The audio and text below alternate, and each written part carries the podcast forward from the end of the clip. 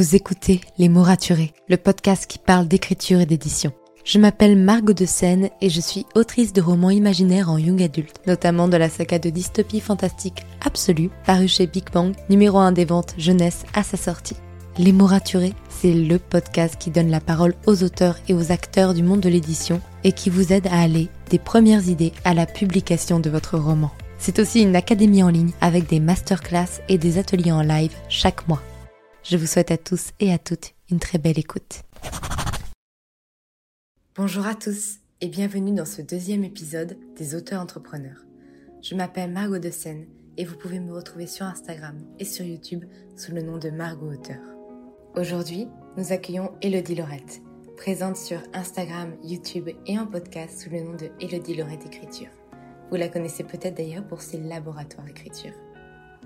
En plus de tout son contenu gratuit sur les réseaux sociaux et de son Patreon, Elodie s'est lancée très récemment dans l'aventure de l'auto-édition avec son livre Le Chronophage. Je vous laisse tous ces liens en barre d'infos. Bonne écoute Bonjour à tous et bonjour à toi Elodie. Bonjour. Je suis ravie de t'accueillir aujourd'hui pour ce nouvel épisode de podcast de l'auteur entrepreneur et avant toute chose, pour tous ceux qui ne te connaissent pas, j'aimerais que tu te présentes. Ok, alors moi je m'appelle Elodie Laurette. Euh, je fais plein de trucs sur internet et pas sur internet. Donc j'ai une chaîne YouTube qui s'appelle Elodie Laurette Écriture où je donne des conseils d'écriture, même si je publie moins régulièrement maintenant, mais euh, mais il y a quand même du contenu sur YouTube en tout cas pour aider les, les auteurs expérimenté ou moins expérimenté. Euh, j'ai aussi un Instagram où on peut me suivre, une page Facebook et un podcast qui s'appelle Laboratoire d'écriture où je partage un peu l'avancée de mon roman au fur et à mesure. Donc là, on en est à la saison 2.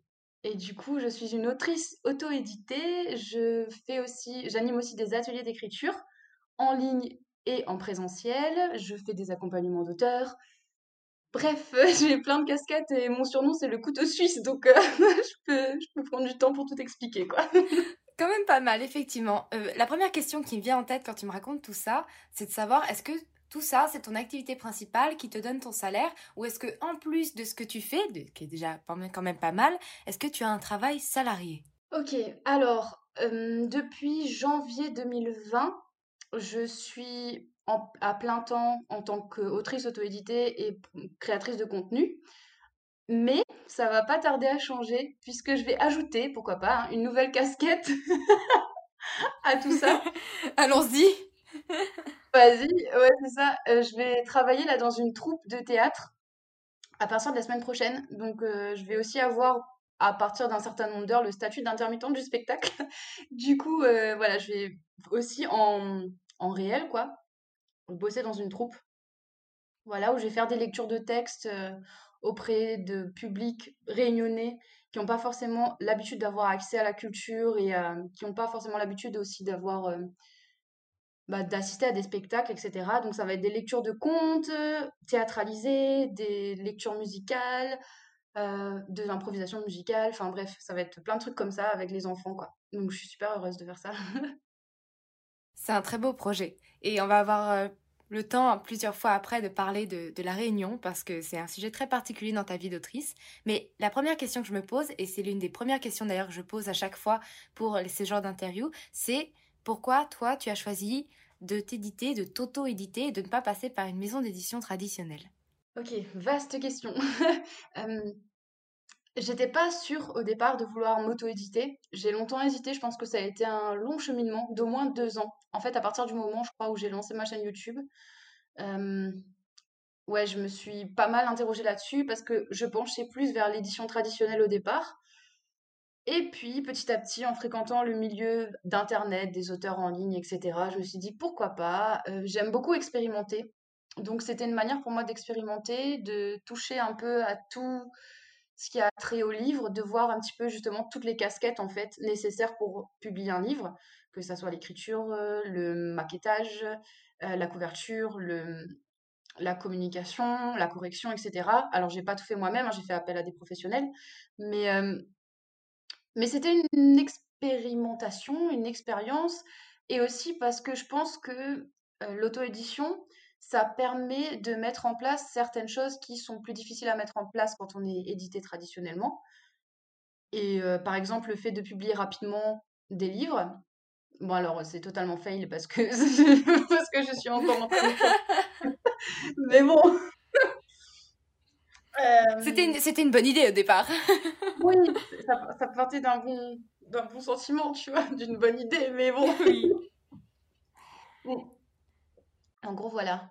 Il y a plein de raisons en fait qui, font que j'ai décidé de choisir l'auto-édition pour ce projet-là en fait. Parce que j'ai plein d'autres projets d'écriture que hum, je souhaite plutôt éditer traditionnellement. J'ai l'impression qu'il y a quand même euh, deux types de projets ou deux types de livres un peu différents, des, des livres qui sont plus destinés à l'auto-édition et des livres qui sont plus destinés à l'édition traditionnelle parce que euh, on va pas se mentir, dans les maisons d'édition, il y a quand même des règles assez strictes en fonction des, catégories, etc., et des maisons d'édition. Et du coup, il y a plein de livres qui rentrent pas forcément dans des catégories éditoriales qui pourtant ont un intérêt, quoi. Oui, je comprends. Et c'est là où l'auto-édition, en fait, a permis de faire découvrir plein de types de livres assez Là, par exemple, je te dis, je suis en train de lire un livre auto-édité sur la productivité, donc, qui avait été refusé par des centaines, ah, des centaines, des dizaines de maisons d'édition et qui aujourd'hui est tellement connu qu'elle se battrait pour pouvoir racheter les droits. en fait, c'est simplement, je pense que l'auto-édition, comme tu dis, ça permet de faire une sorte de laboratoire et de, de, tester des nouvelles choses. Mmh. Oui, bah c'est exactement ça. En plus, tu as utilisé le mot laboratoire. Donc, euh, moi, c'est le nom de mon podcast, tu vois, laboratoire d'écriture. Et c'est pas pour rien parce que il y a un mot qui me tient vraiment à cœur en ce moment, c'est expérimentation, quoi, vraiment. Et, euh, et pour moi, l'auto-édition, c'était cette espèce de laboratoire d'expérimentation où j'apprends plein de trucs euh, et où je me familiarise avec plein de choses que j'aurais pas pu faire si j'avais été édité traditionnellement, tu vois. Oui, oui, je vois très très bien. Mais effectivement, euh, ce que tu me dis est assez, assez important. Et je me dis que potentiellement, c'est grâce au fait, c'est ton activité sur les réseaux sociaux qui t'a permis de découvrir ça. Et j'aimerais savoir ce que ça t'apporte d'autre aujourd'hui dans la vie de tous les jours, parce que tu continues quand même de les faire. Tu es beaucoup plus active de ce que je vois sur, euh, sur les podcasts, mais aussi sur Instagram. Et je voulais savoir qu'est-ce que ça t'a amené aujourd'hui par rapport euh, à ton métier qui est très polyvalent et par rapport à tes ventes euh, aujourd'hui de, de, ton livre auto-édité? Ok, ma présence en ligne en fait, qu'est-ce que ça m'apporte par rapport C'est ça. Ok. Exactement. Hum, le podcast, c'était un moyen pour moi de documenter le processus, un, pour moi, et deux, pour permettre aux gens aussi de voir de l'intérieur ce que ça représente comme travail, l'auto-édition, ou même tout simplement d'écrire un livre euh, en dehors de l'auto-édition. Euh, ce que ça m'apporte aussi en termes de visibilité, on va dire, c'est que hum, j'ai eu plusieurs retours de personnes qui m'ont confirmé un petit peu ce pressentiment que j'avais en lançant le podcast, qu'en suivant le podcast, en fait, puisque la, saison 1, j'étais vraiment, vraiment régulière, je publiais 5 euh, épisodes par semaine du lundi au vendredi. Du coup, les gens m'écoutaient tous les jours dans leur cuisine, dans leur jardin, dans leur salle de bain, euh, tu vois, dans leur promenade quotidienne. Du coup, j'étais tout le temps là et, euh, et ils ont vu le livre grandir en même temps que moi. Et du coup, ils étaient limite aussi attachés que moi. Et donc, ça donne cette envie aussi de, bah, de me soutenir et aussi de découvrir le produit final parce que bah, ils ont suivi tout le processus en fait. Donc déjà il y a ce côté-là. Euh, après il y a aussi tout l'aspect humain parce que franchement moi si je me suis lancée sur les réseaux à la base c'est parce que bah, j'ai quitté l'université, j'ai quitté euh, la métropole pour revenir à la Réunion dans un coin paumé tu vois au milieu des champs de Cannes et du coup la culture aussi en même temps tu vois. Et, euh, et donc forcément, bah, j'étais un peu isolée. Et donc Internet, ça m'a permis de me reconnecter avec euh, un milieu un peu culturel, un milieu littéraire, un milieu qui s'intéresse à tout ça, parce que je l'avais pas dans mon, dans mon entourage proche. Et du coup, je passais de master création littéraire, où on parlait tous les jours d'écriture, à Shankan, tu vois. C'est sûr que la, la transition était difficile. Mmh, c'est ça.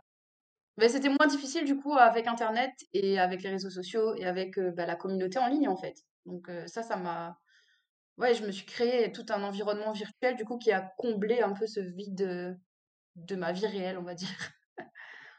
Et euh, je me demandais justement, par rapport au fait que tu as quitté la métropole, aujourd'hui tu vis à La Réunion, est-ce que ça te pose des problèmes pour en fait promouvoir ton roman depuis la Réunion parce que justement à un moment donné des fois on a envie de, de faire des salons par exemple d'aller à la rencontre de ses lecteurs et je sais que ça peut être embêtant quand la majorité de tes lecteurs vit en métropole. Est-ce que toi ça te pose ce genre de problème? Pouf Ah, ça, c'est une question super compliquée en fait. Euh, je le vois pas comme ça. C'est marrant parce que tu me poses cette question dans ce sens-là, et moi, c'est pas du tout une problématique à laquelle j'ai pensé. Dans le sens, euh, ouais, faire des salons en métropole, si la majorité de mon lectorat est en métropole et que moi je suis à La Réunion. Ce qui me pose plus problème, la complication, en fait, tout est plus compliqué à La Réunion, mais vraiment. c'est ça, en fait, j'ai vu que tu ne pouvais pas bien recevoir toi ton roman et tu ne pouvais pas livrer à La Réunion ton roman, alors que pourtant tu vis à La Réunion. C'est quand même assez dingue. C'est assez compliqué de, se dire que son propre roman ne peut pas être vendu autour de soi. Ouais, et c'est surtout, alors moi si j'ai un, énorme coup de gueule à passer, parce que je le vis comme ça, je le vis comme je suis réunionnaise, mais euh, la Réunion c'est une île française, on est français. Et le fait que Bien pas considéré comme, enfin, je le vis comme si on n'était pas considéré comme français, parce que un, pour la version numérique sur Amazon, les Réunionnais doivent passer, et pas seulement les Réunionnais, mais euh, les, les Iliens en général, en fait, doivent passer par Amazon.com, donc déjà et payer en dollars, alors que je veux te dire, euh, la monnaie ici, ça reste l'euro, quoi. On est, on est français. Euh, et, et, en plus, en version papier, ouais, ça a été le combat déjà, moi, pour avoir ma version mon épreuve d'auteur. Et là, à l'heure actuelle, je me suis dit peut-être que ça allait être réglé quand justement j'allais sortir le livre. Et c'est pareil, personne ne peut commander un exemplaire à La Réunion, ou alors en payant une, somme, astronomique en, euh, en frais de port, quoi. Genre 20 euros. tu vois, c'est ridicule. Ah oui, quand même. Et est-ce que ce serait pas, je ne sais pas, envisageable de passer par un autre distributeur pour pouvoir justement vendre ton livre sur la, à La Réunion ou pas? Ne pas passer par Amazon? En fait, ce, qui se passe, c'est que j'avais pas du tout anticipé ce problème. C'est-à-dire que pour moi, c'était même pas envisageable que ça soit un problème, en fait, parce que, bah, je sais pas, dans ma tête, on est français, que ça soit en numérique ou en papier, je pensais pas que ça serait un problème.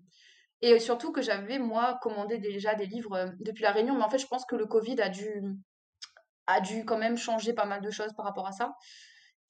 Et donc, quand j'ai découvert ça, là, je suis en train de, me débattre un petit peu pour, euh, pour changer, bah, pour que le roman soit accessible, à, soit accessible à La Réunion. Et donc là, l'option que j'ai trouvée, c'est de passer par Kobo, donc avec la FNAC. Ah, de la FNAC, oui. Ouais, et en fait, j'ai découvert que, parce que la FNAC propose aussi un partenariat, donc Kobo, c'est la liseuse de la FNAC, et Kindle, c'est la liseuse d'Amazon. Et en gros, euh, tu peux avoir ton livre en numérique sur Kobo qui est répertorié sur les librairies numériques de la FNAC, donc partout. Et ils ont ajouté, euh, une option, là, il n'y a pas longtemps apparemment, qui permet de faire de l'impression à la demande, comme sur Amazon, mais en passant par la FNAC. C'est-à-dire que le livre est référencé sur euh, 100 000, à peu près 100 000 librairies en France, d'hommes compris. Donc, Et euh, ça, c'est quand même une grosse avancée. ça. Euh, mais je, tu vois, j'ai un peu. En fait, ça m'a tellement échaudé cette histoire que j'y vais, mais en tâtonnant, tu vois. Là, je suis en train de me mettre la version numérique en ligne. Et ensuite, parce qu'il faut payer 49 euros par livre, donc c'est pas un abonnement par an, c'est 49 euros par livre à vie. Donc ça, ça reste raisonnable pour le rendre euh, disponible à la commande dans les librairies. Mais j'attends de, de, publier mon livre en numérique sur euh, la, le programme Kobo de Fnac pour être sûr à 100%, leur envoyer un message, un mail qui me confirme que depuis la réunion, on va pouvoir commander le livre. Parce que ça m'intéresse pas de le faire si, si ça change rien pour moi en fait.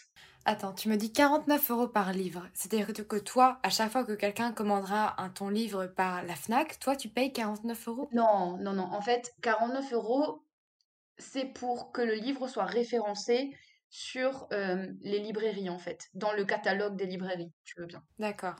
Donc en fait, oui, d'accord, c'est 49 euros en une fois. Tu ne payes qu'une seule fois les 49 euros. Tu payes 49 euros à chaque fois que tu veux mettre un livre disponible dans les librairies de la FNAC. Par exemple, pour le tome 1, je vais payer 49 euros. Pour le tome 2, 49 euros. Voilà. D'accord. Donc ça, effectivement, c'est très raisonnable. Voilà. Ok. C'est parce que j'ai cru comprendre au départ que c'était à chaque fois que quelqu'un commande un livre. Tu là quand même, là ça va faire. Ça va faire cher là. Et euh, ok, Donc là, tout ça, ça me semble super intéressant parce qu'effectivement, tu te retrouves avec des problématiques à laquelle toi-même, tu n'avais pas pensé à affronter. Et ça demande une adaptabilité qui est quand même folle. Parce que comment faire pour, quand on a promis à toute sa famille, à tous ses proches, de dire, vous aurez le livre, et là, finalement, de se dire, ok, non, en fait, je ne pourrais pas leur donner le livre. Est-ce que pour le coup, est-ce que tu as des dates Enfin, tu penses à avoir un planning sur euh, quand est-ce que tu pourras proposer le livre euh, aux îles euh, françaises Écoute, je, crois que j'ai été tellement frustrée que j'ai arrêté de donner des dates, hein, parce que franchement, au bout d'un moment, à chaque fois qu'on me demande, je suis en mode encore un peu de patience, un peu de patience, parce que c'est moi la plus frustrée. Je, vois bien, les gens ils sont frustrés, mais, bon, je suis super frustrée de cette situation. Et en plus, il s'est passé plein de trucs aussi dans ma vie personnelle qui ont fait que j'ai pas pu m'y consacrer comme j'aurais voulu. Euh, j'ai pas eu la sortie que j'aurais voulu avoir aussi, tu vois, en termes de, sortie du premier roman. Déjà, un, parce que, bah, parce que je pouvais pas avoir mon épreuve papier tout de suite, donc j'ai dû faire une sortie différée entre numérique et papier. Et que là, je suis en train de différer la sortie métropole et dans les îles, tu vois, genre, c'est un gros bordel en fait. ouais, carrément. C'est un parcours du combattant, là, ta sortie de livre. C'est assez impressionnant. Et tu vois, j'ai l'impression à chaque fois, déjà, je me disais, je savais que l'auto-édition, ça allait pas non plus être une ligne droite, tu vois. Je savais que, tu vois, il y allait avoir des, un peu des bosses et tout. la route allait être un, petit peu cabossée, tu vois. Mais là, j'ai clairement l'impression, alors j'ai cette image en tête, tu sais, je crois que ça s'appelle l'hydre, tu sais, le monstre là où tu lui coupes une tête et il en repousse quatre. Il en repousse à chaque fois et à chaque fois. C'est oui, je vois tout à fait. En fait, à chaque fois que tu en fait que tu répares un problème, il y en a un en dessous. C'est ça. Et c'est euh, là où je vois que toi, tu es une personne quand même très adaptable parce que en plus de faire tout ce que tu fais pour l'écriture et de te battre autant pour ton roman, tu nous as parlé en début de, podcast de tout ton programme Patreon. Parce que c'est vrai que tu fais de la formation, tu fais du coaching, tu offres plein de contenu gratuit, mais aussi du contenu avec abonnement. Est-ce que tu peux nous parler un peu de tout ça, nous décrire tout ce que tu fais pour Patreon? Ok, alors Patreon, moi je dis Patreon et euh, la dernière ah, fois. Encore une fois, erreur de prononciation.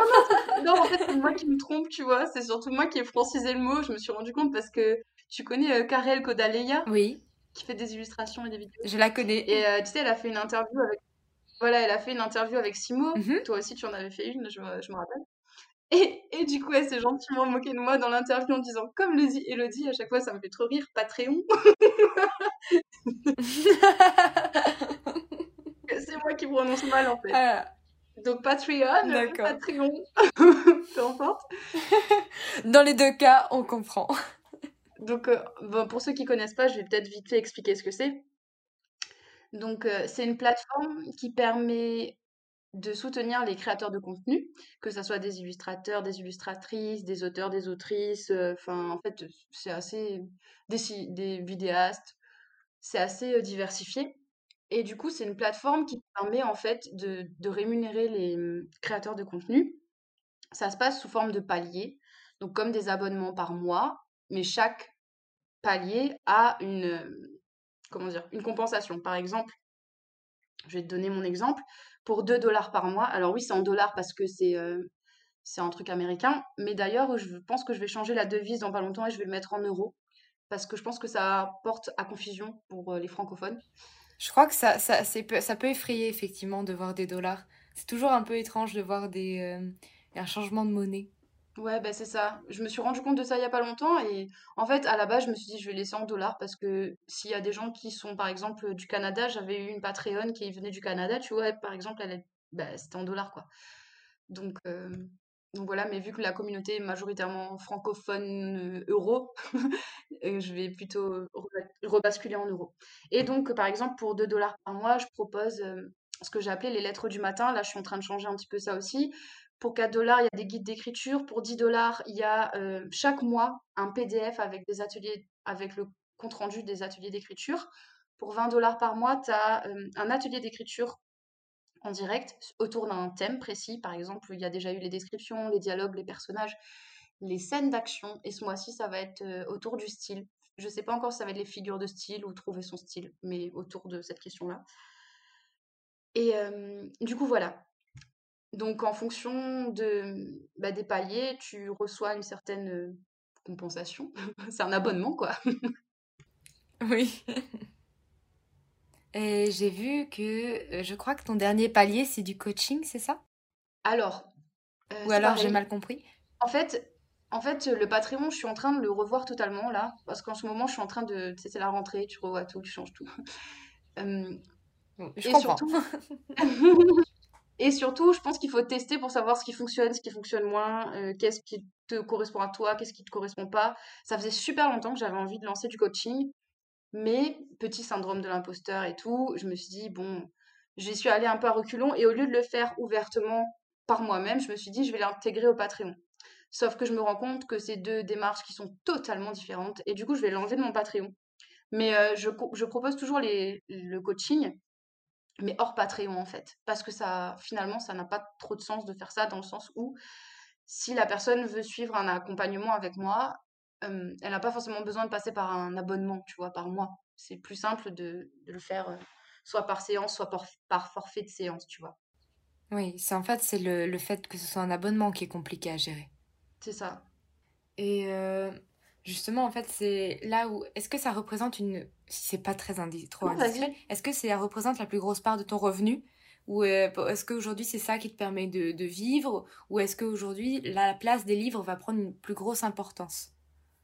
Alors, moi, ça fait pas super longtemps non plus que je me suis lancée. Et je pense que c'est important d'en parler parce que je trouve qu'on a tendance à, à, vivre dans une société un peu du. Euh, comment on appelle ça? L'argent est tabou.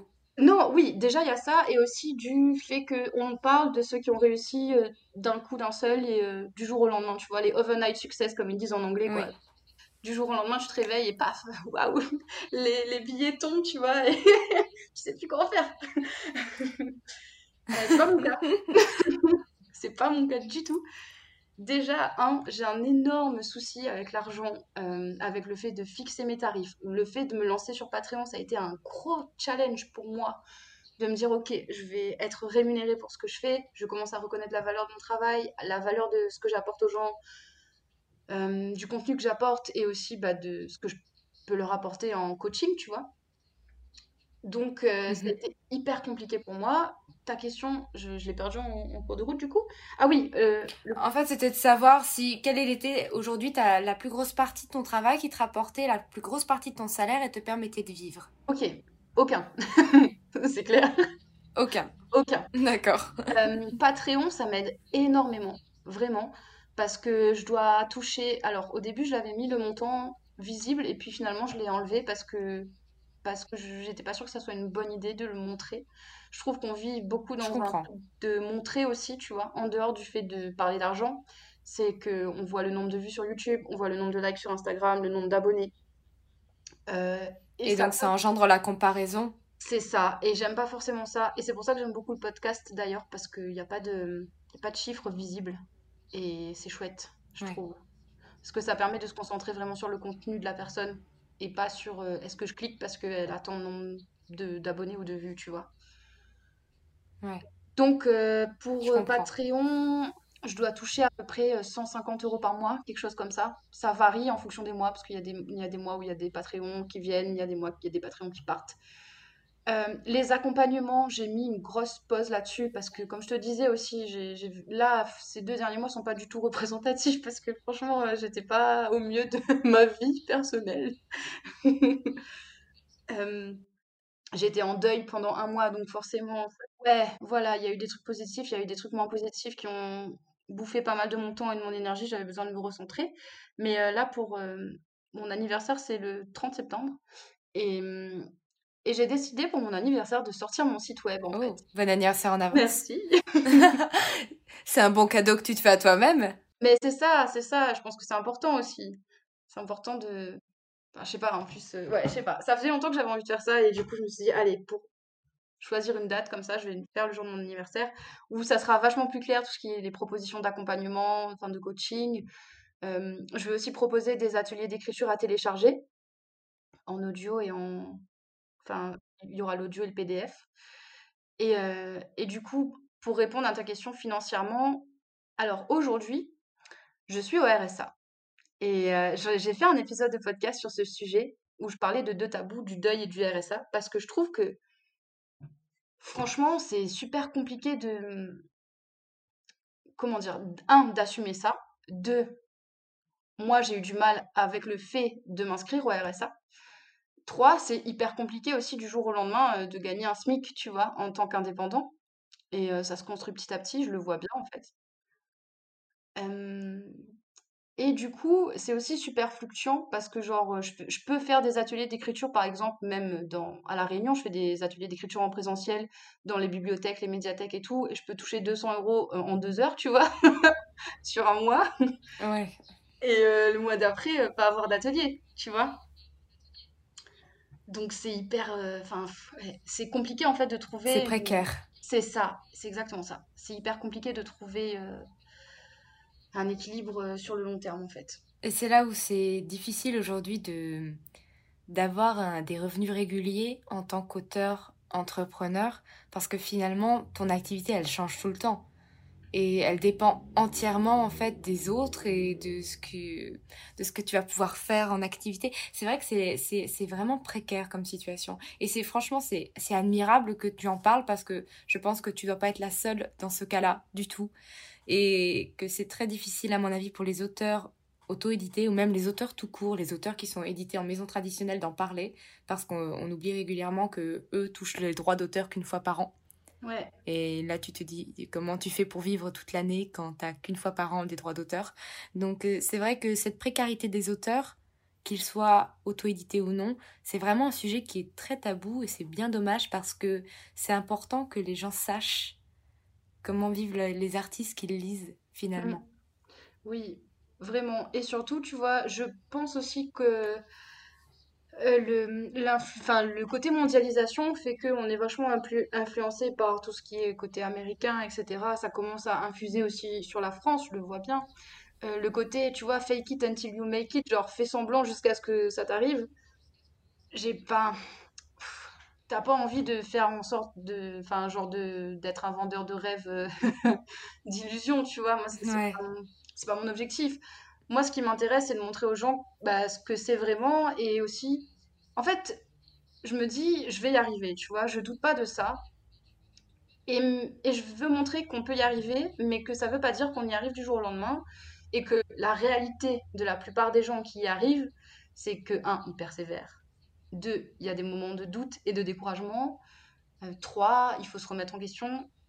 Et euh, quatre, ça se passe pas sans. Ouais, ça se passe pas sans. Je sais pas. Sans plein de choses. Ce serait magnifique si on y arrivait du jour au lendemain, mais c'est vrai qu'on peut pas montrer ça parce que c'est pas la réalité, hmm. tout simplement. Et qu'il faut être honnête avec les personnes qui suivent. Euh, aussi parce que justement, on a tendance à ne voir que ceux qui réussissent du premier coup, parce que ça arrive, mais sur euh, une tranche de 10 personnes, bon, il y a une personne sur 10, tu vois, qui va y arriver du premier coup, et encore, et encore. Une personne sur 1000 peut-être. Donc on voit souvent que ces personnes-là, et du coup, bah forcément, ça fausse un peu aussi l'image qu'on peut en avoir. Donc une personne qui se lance en commençant et qui a ce genre de modèle-là en tête et qui se dit bon bah elle s'il est arrivé comme ça paf par un coup de chance et de prendre le coup de chance pas pour la réalité et pour la généralité, tu vois. C'est souvent le cas en fait. Et c'est dommage de montrer que ce genre de parcours et de montrer aussi que ce genre de enfin que ça soit que ça qui soit mis en avant, tu vois. Donc c'est pour ça que moi je c'est pas évident hein, je t'avoue que c'est pas simple c'est super. Euh, ça demande une grande vulnérabilité, tu vois. Oui, c'est vrai. Mais c'est vrai que c'est important et je trouve ça très important ce que tu es en train de faire. Surtout que là, on parle, on parle de sujet tabou qui est l'argent et mm. c'est assez tabou. Et tu as vécu aussi quelque chose de assez difficile euh, récemment et tu en as parlé en vidéo. C'est le fait de te rendre compte que ton livre était en téléchargement illégal. Et donc, en plus de savoir que bah personnellement, ça fait bizarre de savoir que un travail de plusieurs mois ou plusieurs années devient gratuit alors qu'il est payant, mais c'est surtout que tu perds des revenus, toi qui es déjà en situation de précarité. Est-ce que tu peux nous parler un peu de ça? Ouais. Euh, je savais que c'était une réalité qui existait. J'avais vu les autres auteurs en parler, que ce soit des auteurs auto-édités ou édités en maison d'édition. Mais euh, j'ai fait un peu l'autruche, quoi, parce que j'étais pas prête à aller regarder moi-même sur les sites en question. Et du coup, un jour, j'ai vu une énième autrice en parler. Je me suis dit, bon, allez, vas-y, je vais lui demander c'est quoi les sites. Et euh, je suis allée voir, et ouais, effectivement, il y était. Alors, pour ajouter au côté un peu dramatique de l'histoire, ce jour-là, j'avais passé toute la journée, mais vraiment toute la journée, à euh, aller sur Simplement Pro, donc qui permet de mettre en relation des chroniqueurs, des chroniqueuses et des auteurs. Et donc, j'avais passé toute la journée sur Simplement Pro et sur Instagram à chercher des gens pour chroniquer mon livre, euh, à leur envoyer des messages personnalisés, à regarder ce qu'ils faisaient, donc à proposer mon livre gratuitement à la chronique. donc, c'était un peu, tu vois, le, le truc, genre, je me suis dit, mais c'est une blague, c'est une blague. Faut que tu retrouves ceux qui ont téléchargé ton livre, hein, à un moment donné. ouais, c'est ça. Et du coup, euh, ouais, donc j'ai vu ça. Je savais que ça existait, mais forcément, ça met un coup au moral tu fais ce qu'il faut pas faire, euh, convertir en termes de vente et en termes de perte, en termes de chiffres. Euh, parce que surtout, c'est pas représentatif, parce que pas tous ceux qui téléchargent illégalement auraient acheté le livre de toute façon. Mais oui, souvent ceux qui téléchargent également, ils le font pour tous les livres. Ouais, c'est ça. C'est pas ciblé. Mais c'est compliqué de pas le faire, en fait, quand tu vois le chiffre. J'imagine bien. Euh, et donc oui, ça m'a beaucoup touchée, ça m'a affectée. Je sais qu'il y a des auteurs réagissent pas toujours de la même façon avec ça, tu vois. Il y a des auteurs qui vont euh, se dire bon bah ça me fait de la pub. Il y a d'autres auteurs. J'ai eu plein de gens qui m'ont dit euh, ah ben ça veut dire que ton livre il marche bien. Non, c'est pas vrai ça. C'est c'est pas vrai parce que la plupart des auteurs maintenant se font pirater leurs livres dès la sortie. Donc c'est impossible de savoir à l'avance qui va fonctionner ou pas en fait. Genre ouais. C'est c'est vraiment, c'est vraiment un gros problème aujourd'hui. Et effectivement, j'ai vu les deux avis moi aussi, comme quoi certains le prennent pour de la pub gratuite parce que de toute façon, ces gens n'auraient pas acheté le livre. Mais c'est vrai que je comprends, je comprends totalement que ça fout un sacré coup au moral et, euh, et c'est quelque chose contre lequel on peut pas trop lutter. T'as essayé d'envoyer des messages à ces sites pour savoir si ton livre pouvait être retiré? Alors oui, je l'ai fait tout de suite et ils l'ont enlevé, heureusement pour moi. Je sais qu'il y a d'autres auteurs et d'autres autrices qui n'ont pas eu cette chance. Euh, mais ce qui est marrant, c'est que le site, il nie toute responsabilité dans le sens où il, y a écrit hein, sur le forum euh, Nous nions toute responsabilité des fichiers qui se trouvent sur ce site. Et d'un autre côté, dès que tu leur dis que c'est problématique, ils enlèvent. Et aussi, ce que j'ai trouvé hyper ironique quand même, c'est qu'il y a une liste d'auteurs à ne pas télécharger je pense que c'est les auteurs qui gueulent en fait. Ouais, c'est ça. Oh, c'est quand même assez fou. oh non. Et euh, tout ça, en fait, euh, c'est assez compliqué de voir tout ça. Et je me demandais, toi, regarde, là, par mhm. rapport à tout ce que tu viens de me dire, parce que tu as eu vraiment un parcours semé d'embûches, que ce soit au fait que tu vives à La Réunion, que ce soit au niveau financier, quel conseil donnerais-tu à un jeune auteur ou une jeune autrice qui veut se lancer, que ce soit au niveau de l'auto-édition ou de manière générale, envie de se lancer dans l'écriture avec l'idée qu'il va en faire son métier de la vie de tous les jours? Ah, Ne pas lâcher. Si c'est vraiment ce que tu veux faire, il faut pas lâcher. Mais il faut avoir conscience que ça va pas être simple tous les jours. Je pense que quand on se lance là-dedans, quand on est plus jeune, on se rend pas compte de tout ce que ça implique. Moi, la première. Mais ça en vaut la peine. Je sais qu'il y a plein de... En fait, je remercie l'écriture de m'avoir fait plein de choses. M'avoir fait faire plein de choses. Je suis sortie de ma zone de confort grâce à l'écriture. Je suis partie en métropole grâce à l'écriture. Euh, j'ai rencontré des gens formidables grâce à l'écriture. Je me suis lancée sur YouTube grâce à l'écriture. J'aurais jamais fait ça s'il n'y avait pas eu l'écriture, tu vois. Euh, mais d'un autre côté, il faut être vachement persévérant et il faut, faut pas lâcher, quoi. Je pense que c'est vraiment un des meilleurs conseils qu'on puisse donner il faut être conscient qu'il va y avoir des difficultés et il faut être prêt à faire le taf, en fait. Eh bien, merci. Je pense que c'est un très très bon conseil. Euh, en tout cas, je te remercie énormément d'avoir pris un peu de ton temps pour nous parler de tout ça, parce que ton expérience, elle est vraiment ultra intéressante, elle est sincère, et elle va mettre en jour toutes les difficultés que rencontrent les auteurs dans, la vie de tous les jours. Donc, encore merci vraiment pour ce témoignage, il était vraiment très très bien. Et euh, un petit mot de la fin avant de partir, peut-être? Ben, si vous voulez découvrir comment c'est vraiment le quotidien d'un auteur ou d'une autrice, faut écouter le laboratoire d'écriture. Euh, Avec plaisir, je mettrai tous tes liens dans la barre d'infos. je me fais de l'autopub. Non, mais en vrai, en dehors de ça, c'est, c'est... le but est aussi de montrer la réalité du terrain, tu vois. Et euh, qu'est-ce que je peux Oui. qu'est-ce que je peux dire d'autre? Ouais, bah lâchez pas et croyez en vos rêves. Je pense que on peut faire plein de choses. Il faut y croire et il faut se donner les moyens. Il faut pas juste se contenter de rêver et il faut mettre en action aussi. euh, Bah, il faut, faut se mettre en action, quoi. Pas juste euh, rêvasser. Voilà. D'accord. Merci beaucoup. Je te souhaite une très très bonne soirée. Et encore merci à tous ceux qui nous ont écoutés aujourd'hui. Merci à toi, Margot. Je suis super contente d'avoir participé à ton podcast. Eh bien, c'est un plaisir partagé. Au revoir. Au revoir. Merci d'avoir écouté ce podcast. Pour plus de contenu, rendez-vous sur YouTube, Instagram ou sur la chaîne de podcast. Retrouvez tous les réseaux d'Elodie Laurette dans la barre d'infos.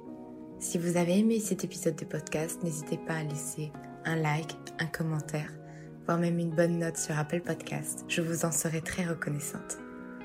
En attendant, écrivez bien, prenez soin de vous et à la semaine prochaine pour un nouveau podcast. C'était Margot et je vous souhaite une bonne journée.